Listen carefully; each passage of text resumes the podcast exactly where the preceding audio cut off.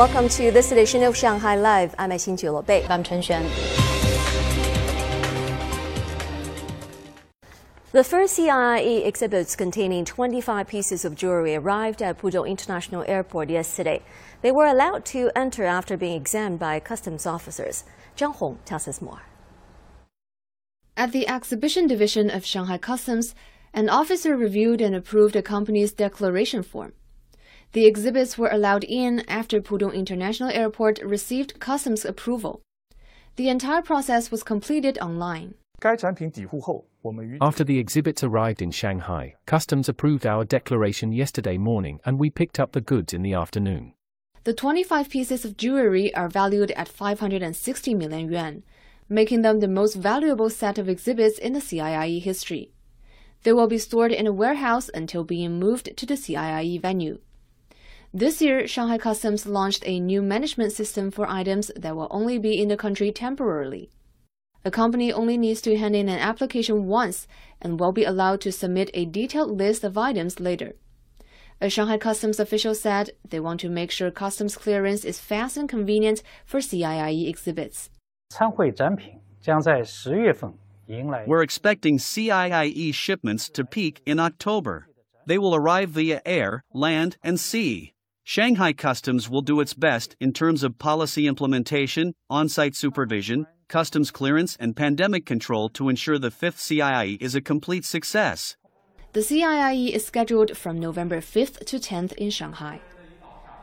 Law enforcement officers from Shanghai and neighboring Wujiang in Jiangsu and Jiashan in Zhejiang today conducted a safety check of Taipu River.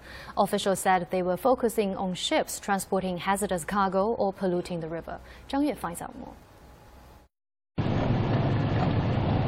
At an inspection station at Changhushen Channel in Qingpu District, law enforcement officers were checking a cargo ship that was carrying 1,100 tons of cargo from Zhejiang. You sail the ship, but the ship belongs to your son. Which level is the ship? Officers said the owner of the ship, Mr. Zhao, was running errands in Zhejiang, so he got his father to make the delivery. Zhao will be fined 20,000 yuan for allowing his ship to be operated by an individual who wasn't licensed for such large shipments. The officers also found a problem with the ship's legal document. However, officers won't find Zhao for this violation, since a new regulation went into effect yesterday. It states that officers only need to educate an individual over minor infractions that do not cause harmful consequences. At a safety inspection spot on the G318 National Highway, a truck driver forgot his driver's license. Inspectors verified his license with an online database.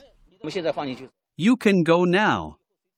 Don't forget your license next time. Traffic volume of both vehicles and ships is high at major entry points in Shanghai and neighboring Jiangsu and Zhejiang. Such joint safety inspections has largely improved enforcement efficiency. Those joint safety inspections in the Yangtze Delta region started earlier this year on waterways. Russian controlled regions of eastern and southern Ukraine yesterday announced plans to hold referendums between September 23rd to 27th, where they will choose to join Russia. Stephen Rancourt has a story. Authorities of Ukraine's Donetsk and Luhansk regions yesterday announced that they will hold a referendum on the possible accession of these territories to Russia. I believe the law is timely and the only right decision that meets the hopes and aspirations of our people to join Russia. Only together, and only with Russia will we stand and win. On the same day, the administrations of the Russian held regions of Kherson and Zaporizhia announced that they had also decided to hold a referendum on joining Russia.